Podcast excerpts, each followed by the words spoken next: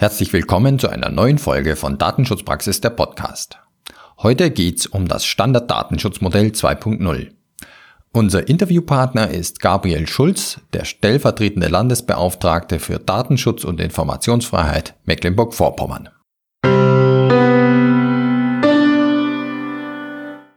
Herzlich willkommen zu unserer neuen Folge von Datenschutzpraxis der Podcast. Ich darf wieder Oliver Schoncheck als Co-Host dieses Podcasts begrüßen. Hallo Oliver. Hallo Severin. Heute möchten wir uns mit dem Thema Standarddatenschutzmodell beschäftigen. Davon ist vor kurzem die Version 2.0a veröffentlicht und auch von der Datenschutzkonferenz angenommen worden.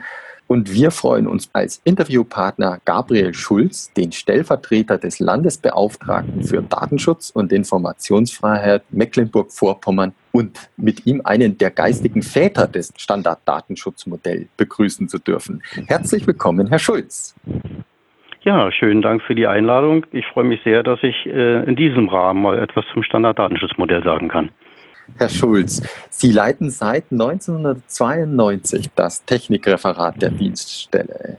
Von 1993 bis 2018 haben Sie auch den Arbeitskreis Technik der Datenschutzkonferenz geleitet, unter dessen Dach das Standarddatenschutzmodell ja entwickelt wurde.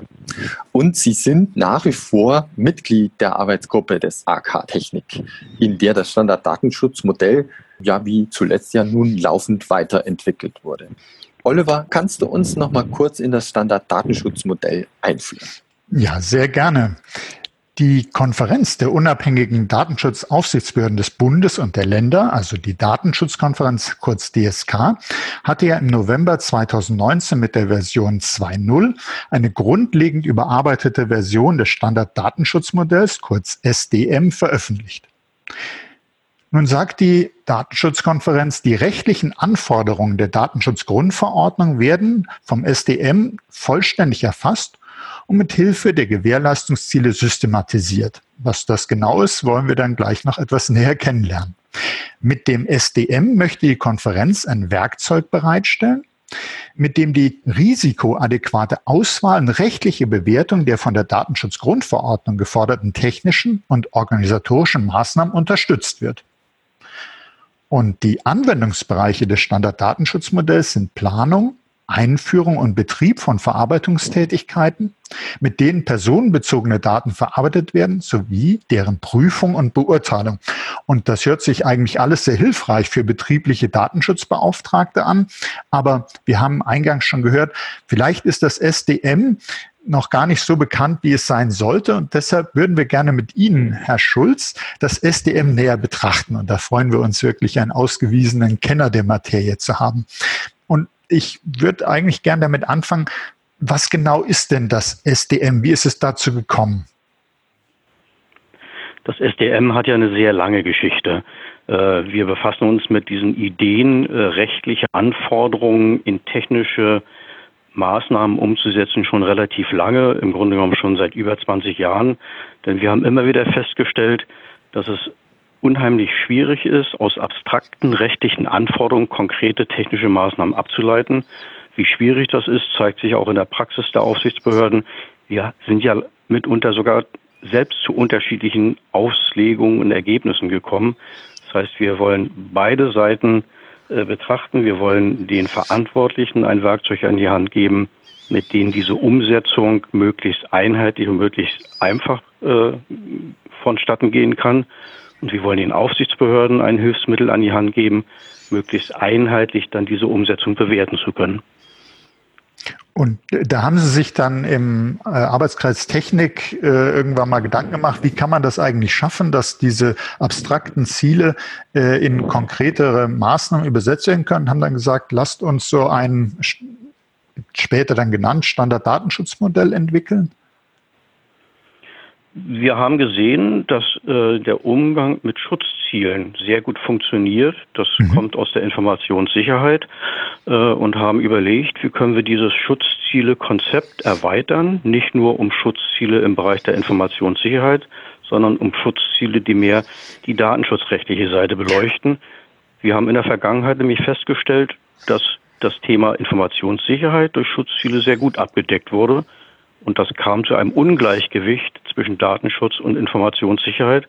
Und wie gesagt, da brauchen wir zusätzlich was. Wir müssen dem etwas hinzufügen, dass die datenschutzrechtlichen Fragen auf Augenhöhe mit den Fragen der Informationssicherheit bearbeitet werden. Und, und diese Parallele äh, zu den Schutzzielen in der äh, Informationssicherheit, das sind dann die Gewährleistungsziele oder wie kann man sich das, das sind vorstellen? Die Gewährleistungsziele. Mhm. Wir haben bewusst äh, einen anderen Begriff gewählt. Wir hätten ja weiterhin von Schutzzielen sprechen können.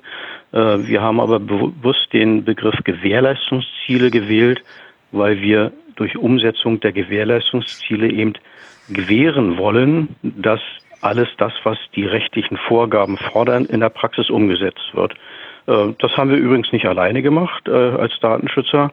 Wir haben bei der Auswahl der Gewährleistungsziele und bei dem Versuch, die Gewährleistungsziele zu systematisieren, äh, wissenschaftliche Unterstützung gehabt. Wir mhm. haben sehr eng mit der TU Dresden zusammengearbeitet. Professor Fitzmann hat dort einen ganz entscheidenden Anteil gehabt, uns dort zu unterstützen. Gemeinsam mit Professor Fitzmann haben wir vor ja, inzwischen 15 Jahren versucht, diese Systematik zu entwickeln zu einem vollständigen System von Gewährleistungszielen, mit dem wir dann behaupten können, wenn alle Gewährleistungsziele bedient werden, sprich durch Maßnahmen umgesetzt werden, hat man im Wesentlichen alles, was an Anforderungen der Grundverordnung gestellt wird, im Blick gehabt. Man vergisst dann nichts. Okay, also das ist auf jeden Fall sehr, sehr wertvoll, wenn man sich vorstellt, okay, die vielen, vielen Artikel der Datenschutzgrundverordnung und dann die im Vergleich dazu äh, überschaubare Anzahl der Gewährleistungsziele ist sowas immer schon mal vorteilhaft, wenn man, äh, wenn man das so etwas kondensieren kann, die Anforderungen trotzdem nachher sagt, ja, ich habe das gemacht, aber das, damit erfülle ich auch sozusagen diesen ganzen langen Katalog der Artikel. Jetzt, wenn man den Begriff der Gewährleistungsziele in der Datenschutzgrundverordnung suchen würde, ist der so nicht drinne. Kann man sich dann am ersten sozusagen sagen, okay, das ist ein Abbild äh, der Grundsätze der Verarbeitung? Äh, man findet tatsächlich im Artikel 5 alle Gewährleistungsziele wieder, zum Teil wörtlich, zum Teil ein kleines bisschen übersetzt, aber es ist tatsächlich so, dass der Artikel 5 äh, des, der zentrale Anker für die Gewährleistungsziele ist. Mhm. Äh, noch deutlicher wird es äh, bei den Gewährleistungszielen, die sich mehr in die Richtung Informationssicherheit bewegen. Da finden wir im Artikel 32 noch deutlicher und wörtlich die Gewährleistungsziele wieder. Mhm. Also das war eine der wesentlichen äh, Aufforderungen, die wir bekommen haben, auch seitens der Datenschutzkonferenz, nachzuweisen, dass das System der Gewährleistungsziele vollständig in der Datenschutzgrundverordnung verankert ist. Okay, und das ist auch sehr, sehr wichtig, denke ich, für die äh, jetzigen und späteren Anwender, dass die sagen, weil man könnte ja, ist bei Begriffen ja immer so, da sind neue Begriffe und dann äh, sagt man sich, ja, äh, mache ich jetzt, ist das ein weiteres System oder ist das eigentlich ein deckungsgleiches System äh, und wenn ich dann so diese Cross-Referenz immer habe, wie man das ja auch gern bei Normen und so weiter bei Managementsystemen macht und dann sagt, okay, das entspricht dem und da ist eine vollständige Deckung, dann ist das eine ganz wichtige mhm. Information. Ähm, wo ich gerade gesagt habe, Managementmodelle, wenn Sie jetzt äh, das SDM, das Standarddatenschutzmodell, mal vergleichen mit anderen, ich sage einfach mal Managementmodellen oder mit dem IT-Grundschutz des BSI, wo, wo sehen Sie da Parallelen oder auch Unterschiede? Also ich sehe vor allem Parallelen. Ich möchte gar nicht so sehr viel die Unterschiede äh, betonen, weil wir gerade äh, von Unterschieden weg wollen. Also ich sehe Parallelen zum Managementprozessen, die in der Wirtschaft und der Verwaltung etabliert sind. Wir haben ja einen Managementprozess im Standarddatenschutzmodell beschrieben, das mhm. Datenschutz, den Datenschutzmanagementprozess. Und den haben wir äh, in Anlehnung an den bekannten äh, PDCA-Zyklus mhm. entwickelt. Der ist bekannt, der wird gelebt in der Verwaltung und in der Wirtschaft. Und haben gesagt, das, was dort bekannt ist, versuchen wir bei uns umzusetzen. Das heißt, das ist ein zentraler Aspekt, den wir berücksichtigt haben. Plan, Do, Check, Act, angepasst auf die Datenschutzaspekte, ohne dass wir das groß vollständig verändert haben. Das heißt, dort haben wir den, die Beziehung zu Standardmanagement-Prozessen und das BSI sprachen Sie an. Ja. Äh, der BSI Grundschutz äh, und die 27001, die damit umgesetzt wird, macht auch nichts anderes, als diesen PDCA-Zyklus äh, im technischen Bereich umzusetzen. Und auch da war es uns sehr wichtig, dass wir ein sehr vergleichbares Vorgehen äh, anbieten können im Datenschutz, wie es im Bereich der Informationssicherheit bekannt ist, um Anwendern die Anwendung des SDM so einfach wie möglich zu machen. Könnte man also, weil der IT-Grundschutz, der ist ja vielen Begriff, könnte man also das so sagen, so wie der IT-Grundschutz eben äh, die ISO 27001 äh, dabei ein Weg ist, um das umzusetzen, ist SDM entsprechend ein Weg, um die Datenschutzgrundverordnung umzusetzen. Genauso würde ich es bezeichnen, wobei wir dort äh, einfach auch ein bisschen räubern, sage ich mal, beim IT-Grundschutz. Denn alles das, was der Grundschutz im Bereich der Informationssicherheit macht, das erfinden wir natürlich nicht nochmal neu beim Datenschutz. Äh, wir verweisen an vielen Stellen äh, aus dem SDM heraus zum Grundschutz wir schreiben nicht nochmal alles ab, was im Grundschutz schon sehr gut und sehr vernünftig aufgeschrieben ist. Und äh, das BSI war mit dieser Teilung, so möchte ich es mal bezeichnen, auch sehr glücklich, dass gesagt wurde, wir machen einen Cut an einer bestimmten Stelle und das wird im BSI-Standard 200-2 zum einen und in dem entsprechenden Baustein-Datenschutz zum anderen gemacht, dass gesagt wird, wer sich mit dem Datenschutz intensiver befassen muss, der sollte in das SDM gucken. Wer das nicht macht, sollte begründen, warum er das nicht macht. Mhm. Das muss man ganz klar dazu sagen. Das SDM ist keine Verpflichtung, das ist nicht gesetzlich vorgeschrieben, das ist ein Angebot der Aufsichtsbehörden. Und wenn es Verantwortliche gibt, die eigene Methoden entwickelt haben, die eigene Managementmethoden entwickelt haben, die zu einem vergleichbaren Ergebnis kommen, ist das völlig in Ordnung. Das heißt, es wird das Angebot gemacht, das STM für den Datenschutz zu verwenden und damit zweigleisig zu fahren. Informationssicherheit im Grundschutz, Datenschutz über das SDM. Mhm, okay, super. Sie stehen ja im engen Austausch mit den Unternehmen, mit den verantwortlichen Stellen, mit den Datenschutzbeauftragten.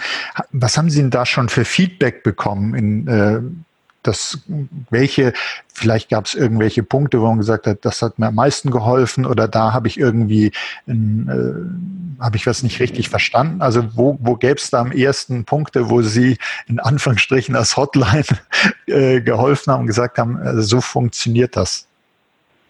Also das ist sehr unterschiedlich, zum Teil auch regional sehr unterschiedlich. Bei uns in Mecklenburg-Vorpommern hat das STM sehr schnell Fuß gefasst äh, insbesondere für den öffentlichen Bereich. Das liegt daran, dass unser Landesdienstleister äh, die Umsetzung des SDM bei der Erstellung von Datenschutz- und Sicherheitskonzepten standardmäßig anwendet, dass die Schwellwertanalyse, um eine Datenschutzfolgenabschätzung äh, beurteilen zu können, mithilfe des SDM gemacht wird.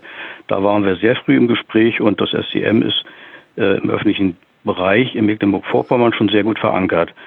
Wir haben viele Rückläufe bekommen, als wir die ersten, ich sag mal, Musterbausteine veröffentlicht haben.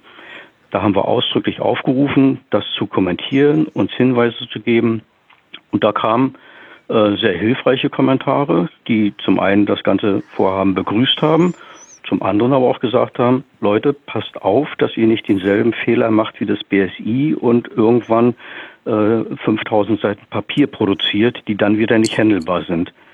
Das mhm. heißt, äh, da sind wir frühzeitig äh, und völlig zu Recht äh, gewarnt worden, ein zu komplexes und zu kompliziertes System zu entwerfen, sondern äh, mit Katalogen zu arbeiten, die handelbar sind, die verwertbar sind, mit denen man gut arbeiten kann. Und dass diese Rückläufe äh, sind wir dabei auszuwerten. Wir sind dabei, die Bausteine jetzt zu überarbeiten, die schon da sind, neue Bausteine zu entwerfen. Insofern waren diese Rückmeldungen für uns sehr hilfreich.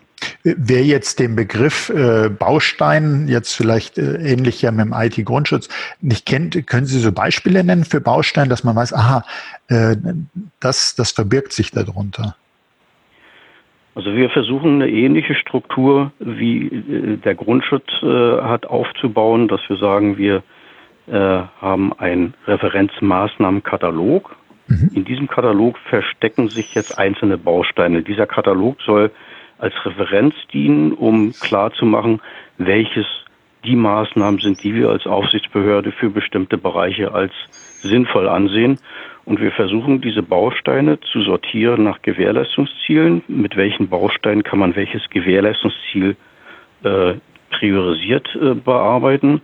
Und äh, wir haben solche Bausteine wie löschen oder planen oder spezifizieren oder aufbewahren. In Arbeit sind Bausteine wie pseudonymisieren, anonymisieren, ähm, was haben wir noch? Auskunft, äh, Trennung, Berechtigungs- und Rollenkonzept. Also verschiedene Aspekte, die bei der Planung jeder einzelnen Verarbeitungstätigkeit äh, eine wichtige Rolle spielen und wo man sich angucken muss, welche Maßnahmen muss ich treffen, um die Grundverordnung umzusetzen mhm. und eine Struktur kriege ich dann über diesen Maßnahmenkatalog. Mhm. Also das äh, ist auf jeden Fall sicher äh, sehr, sehr wertvoll, wenn so Dinge, ich glaube, das ist sowas wie Protokollierung und so, also alles Themen, die Sie auch genannt haben, die, äh, wo wirklich, oder löschen, also wo sich viele überlegen, ja toll, löschen, wie setze ich denn das um? Also wo konkrete mhm. Hilfestellungen ähm, sehr, sehr wertvoll sind. Und wenn Sie sagen, dann wird das auch immer referenziert, äh, Maßnahmenkatalog, Gewährleistungsziele, dass ich dann weiß, äh, deckt mein System äh, das alles ab, was gefordert wird. Und dann ist diese, sind, ist der Maßnahmenkatalog und die Bausteine, das ist jetzt natürlich erst im Entstehen. Ähm, und wie, wie, kann man sich das vorstellen? Können Sie sagen, äh, wie, wie, das weiter ergänzt wird und wann man vielleicht sagen kann, wir haben jetzt mal äh, alle wichtigen Bausteine beisammen? Wir sind im Moment dabei, für uns selbst eine Roadmap zu entwerfen und zu überlegen, welche Bausteine sollen wann kommen, welche scheinen uns besonders wichtig zu sein. Ähm, wir haben natürlich insofern ein gewisses Problem, als dass wir mit dem Personal, was wir zur Verfügung haben, um ein so komplexes Papier zu entwickeln, doch relativ limitiert sind. Mhm. Das heißt, wir würden gerne viel schneller vorankommen und Bausteine entwickeln und äh, zur Verfügung stellen aber wir sind langsamer, als wir äh, selber wollen. Wir haben uns an uns selbst einen anderen Anspruch, als wir zurzeit umsetzen können. Ähm, da geht auch der Wunsch äh, an die Fachöffentlichkeit, ähnlich wie das BSI das macht, zu sagen, wenn einer eine gute Idee für einen Baustein hat und sagt, ich habe hier etwas, dann kann man uns gerne, uns heißt äh, dem Arbeitskreis Technik oder der Arbeitsgruppe, die dort arbeitet, Vorschläge für solche Bausteine schicken die wir uns dann ansehen würden. Also das wäre für uns eine erhebliche Entlastung, wenn auch von außen dort Vorschläge gemacht werden. Zumal wir dann sehen, an welchen Stellen ist besonderer Bedarf da, wo haben wir möglicherweise noch am, am Bedarf vorbei produziert, in Anführungsstrichen. Mhm. Und äh, wären da vielleicht auch sowas wie äh, Verbände oder so, die äh, bestimmte, also wenn man jetzt speziell an bestimmte Bausteine denkt, die vielleicht für eine Branche besonders wichtig sind, sagen wir, es gäbe äh, irgendwann oder Maßnahmenkatalog dann speziell für Industrie 4.0, sage ich jetzt mal weit in die Zukunft gesprochen, dass man so einen Branchenbezug drin hätte, dann könnten sich ja auch Verbände vielleicht äh, da ein bisschen auch engagieren, die sagen, hier, wir haben von unseren Arbeitskreisen, von unseren Mitgliedern diesen Input und könnten da mit ihnen vielleicht auch zusammenarbeiten.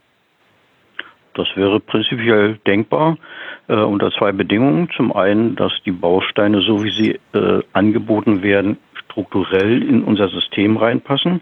Mhm. Und zum anderen natürlich, dass die Bausteine ähm, inhaltlich so gestrickt werden, dass sie äh, für uns als Aufsichtsbehörden dann auch als Maßstab äh, für die Umsetzung genutzt werden kann. Mhm. Uns nützen natürlich keine Bausteine, was die sehr interessengeleitet von Verbänden kommen, Absolut, sondern wir brauchen ja. die Bausteine, die äh, nach unserer Sicht geeignet sind, um die Grundverordnung vernünftig umzusetzen. Mhm. Da könnte ich mir vorstellen, dass es mitunter verschiedene Vorstellungen gibt, aber darauf lassen wir es gerne ankommen. Wir sind sehr interessiert an Zuarbeit von solchen Bausteinen, gerne auch von Verbänden. Mhm. Okay, ähm, jetzt von der Historie. Sie sagten ja eingangs äh, SDM, das gibt es eigentlich schon sehr lange und jetzt wurde im November ja die Version 2.0 und dann eher äh, redaktionell die 2.0a veröffentlicht. Was hat sich denn im Prinzip verändert seit der ersten Version?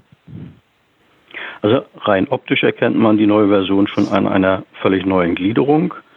In fünf Grundabschnitte haben wir das gegliedert, wo wir allgemein das SDM beschreiben, wo wir Anforderungen der Grundverordnung aufschreiben. Das ist ein neuer Abschnitt. Der war sehr wichtig, um klarzumachen, dass das SDM wirklich geeignet ist, die Anforderungen der Grundverordnung umzusetzen. Dann haben wir versucht, nochmal die ganze Systematisierung der Anforderungen über die Gewährleistungsziele zu beschreiben. Das wäre der dritte Abschnitt. Und was für die Praktiker, glaube ich, besonders wichtig ist, der Abschnitt D, die praktische Umsetzung haben wir beschrieben. Wie, wie arbeitet man denn jetzt mit dem Standarddatenschutzmodell? Und äh, im letzten Abschnitt ein paar organisatorische Rahmenbedingungen. Wie geht man mit dem Standarddatenschutzmodell um? Wie ist das Verhältnis Grundschutz, Standarddatenschutzmodell und ähnliches? Mhm. Das ist so erstmal von der, vom Grundaufbau das, das Neue.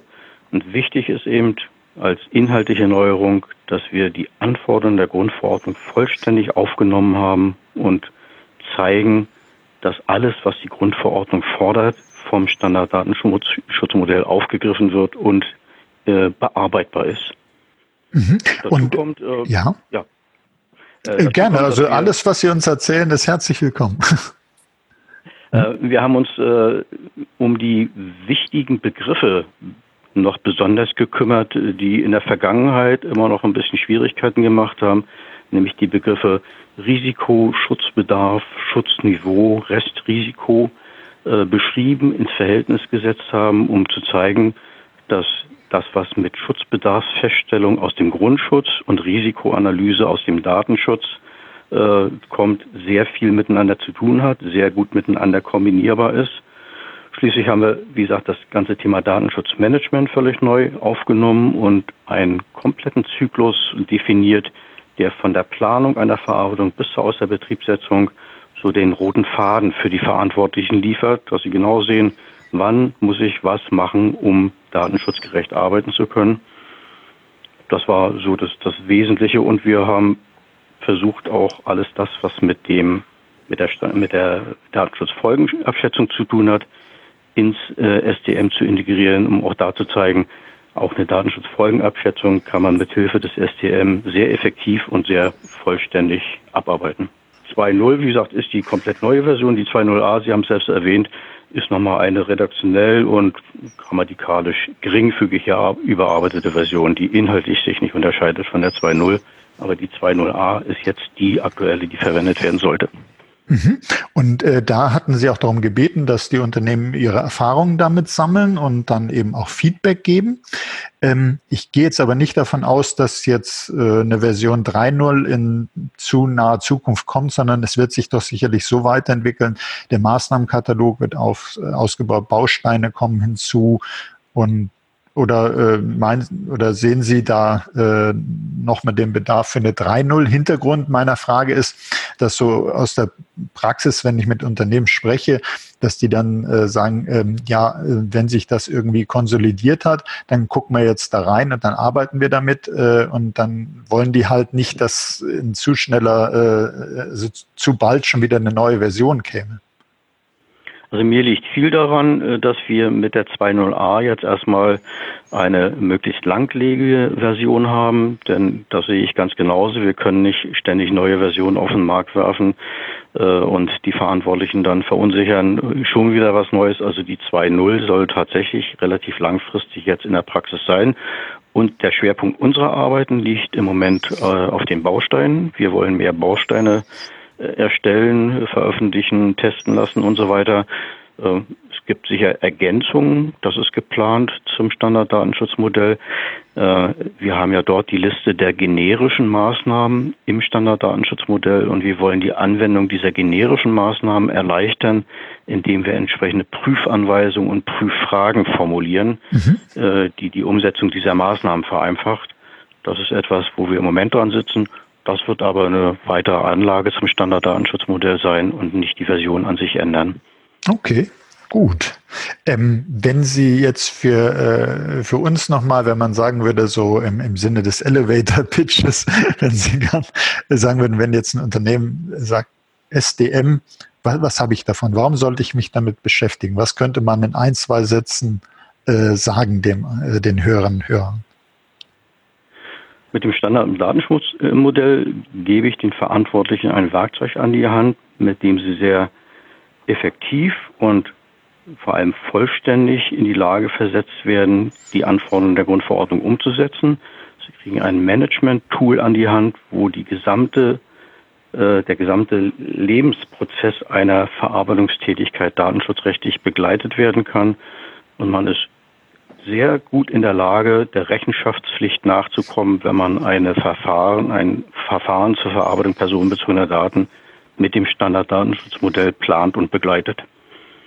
Mhm. Ja, vielen Dank. Und ähm, ich glaube, ganz wichtig, und das haben Sie ja direkt zu Anfang auch gesagt, dass nochmal den äh, Hörern Hörern klar wird, die es nicht vielleicht eh schon wissen, das ist eben keine zusätzliche Anforderung, die jetzt neben der Datenschutzgrundverordnung irgendwie aufgebaut wird, sondern es ist ein Werkzeug zur Umsetzung. Und das weil man ganz hat, wichtig nochmal ja. zu betonen, äh, dass wir keine zusätzlichen Anforderungen stellen. Also das war immer etwas die Sorge, als das Standarddatenschutzmodell zu Anfang auf den Markt kam. Jetzt müssen wir die Grundverordnung umsetzen und jetzt auch noch das Standarddatenschutzmodell. Das wäre falsch verstanden. Es mhm. ist wirklich ein Werkzeug, um die Grundverordnung umzusetzen. Und es sind keine zusätzlichen rechtlichen oder technischen Anforderungen, sondern das, was an gesetzlichen Vorgaben vorhanden ist, wird unverändert äh, oder bleibt unverändert und dieses Werkzeug vereinfacht die Umsetzung. Okay, zu, zum Schluss von meiner Seite noch, hätten Sie Tipps für Unternehmen, die jetzt das gehört haben, die gesagt haben, ja, also SDM 2.0a, das hat jetzt, äh, ist ein Werkzeug, was mir helfen kann, da will ich jetzt ran. Äh, wie sollte man da am besten vorgehen? Was, was hätten Sie da für einen Tipp? Wichtig ist, äh, dass das ganze Standarddatenschutzmodell als ein Werkzeug betrachtet wird, was nicht nur ein einzelner Mitarbeiter oder eine Mitarbeiterin im Unternehmen oder in der Behörde umsetzen kann, sondern dass den Verantwortlichen klar sein muss, dass da ein Team ans Spiel kommen ist. Es müssen die äh, Juristen mit ans Werk, die die äh, fachlichen Grundlagen äh, im Blick haben. Es müssen die Techniker äh, mit ins Boot, die die technische Umsetzung im Blickfeld haben. Es muss der behördliche oder betriebliche Datenschutzbeauftragte mit ins Boot. Das heißt, das ist immer Grundsatz, die grundsätzliche Voraussetzung, um mit dem SDM arbeiten zu können, dass dieses Team vorhanden ist. Und man sollte versuchen, nicht gleich die gesamte Inf Unternehmensinfrastruktur damit abdecken zu wollen, sondern sollte versuchen, sich einzelne wichtige Teilaspekte rauszusuchen, um äh, scheibchenweise sozusagen dann die Datenschutzkonformität herzustellen. Und man sollte von vornherein alles an den Gewährleistungszielen orientieren. Das hat sich einfach bewährt, weil man dort äh, die Gewähr hat, dass man vollständig das umsetzt, was an Anforderungen da ist. Und äh, da die Kataloge noch nicht so da sind, wie wir uns das vorstellen, kann man sehr gut auch zum jetzigen Zeitpunkt schon mit den generischen Maßnahmenkatalogen arbeiten. Diese generischen Maßnahmenkataloge angepasst auf die jeweilige Verarbeitungstätigkeit, die man betrachtet, geben schon Gewähr dafür, dass man relativ vollständig eine Verarbeitung abdecken kann mit technischen Maßnahmen. Mhm. Und äh, vielleicht gerade die meisten unserer Hörerinnen und Hörer sind ja Daten, betriebliche Datenschutzbeauftragte, dass die eben, das haben Sie ja gesagt, dass es nicht so ist, dass man dann zu ihnen geht im Unternehmen und sagt, so, da hast du das SDM, jetzt setzen wir um. Sondern da wären die Datenschutzbeauftragten völlig überfordert, ja. weil, wie gesagt, man, man braucht die Unterstützung der Techniker, man braucht die Unterstützung der Fachverantwortlichen. Nur gemeinsam wird man in der Lage sein, das umzusetzen. Äh, es wird ja auch äh, kein Datenschutzbeauftragter alleine dafür haftbar gemacht, dass Datenschutz gewährleistet wird, sondern verantwortlich ist der Geschäftsführer, ist der Behördenleiter, der dann die Datenverarbeitung und die Planung so organisieren muss, dass alle jeweils fachlich Verantwortlichen beteiligt sind. Mhm. Ja, herzlichen Dank, Herr Schulz, äh, von meiner Seite. Dann würde ich zurückgeben an meinen äh, Kollegen.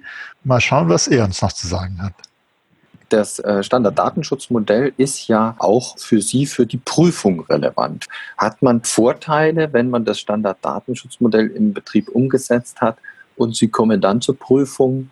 Wie verhält sich es damit? Ich vergleiche das immer so ein bisschen äh, mit Abituraufgaben. Äh, jeder Abiturient freut sich doch, wenn er vor dem Abitur die Fragen kennt.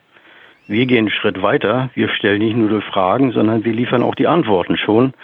Und deshalb ist natürlich jeder Verantwortliche gut bedient, wenn er sich am Standarddatenschutzmodell orientiert und damit seine Verarbeitung plant und umsetzt. Das, was der Verantwortliche für sich vor Ort macht, machen wir als Aufsichtsbehörden von außen. Denn auch wir machen nichts anderes, als dass wir diesen Katalog durchgehen. Wir gucken, ist es vollständig abgearbeitet.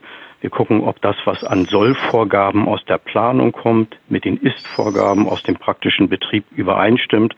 Also wir orientieren uns auch bei den Prüfungen an dem System des Standarddatenschutzmodells. Wie weit das alle Aufsichtsbehörden bundesweit einheitlich machen, das kann ich nicht sagen. Ich weiß, äh, dass es äh, Aufsichtsbehörden gibt, die noch ein bisschen zurückhaltend sind. Ich weiß, dass es Aufsichtsbehörden gibt, die sehr offensiv mit dem Standarddatenschutzmodell arbeiten.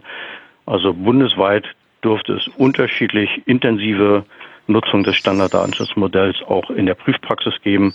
Grundsätzlich ist man aber immer auf der sicheren Seite als Verantwortlicher, wenn man seine Verarbeitung mit Hilfe des SDM plant. Es ist ja auch durch die Datenschutzkonferenz nochmal offiziell so bestätigt und veröffentlicht worden. Von dem her, ja, denke ich auf alle ja, Fälle auch, das, dass das ein guter Rat ist. Das ist, ist, ist ein gutes Zeichen für das Standarddatenschutzmodell, dass die Version 2.0 die erste Version ist, die einstimmig von der Konferenz verabschiedet worden ist. Im Vorfeld, die vorherigen Versionen waren das nicht. Da gab es immer noch Vorbehalte einiger Aufsichtsbehörden, die sich dann der Stimme enthalten haben.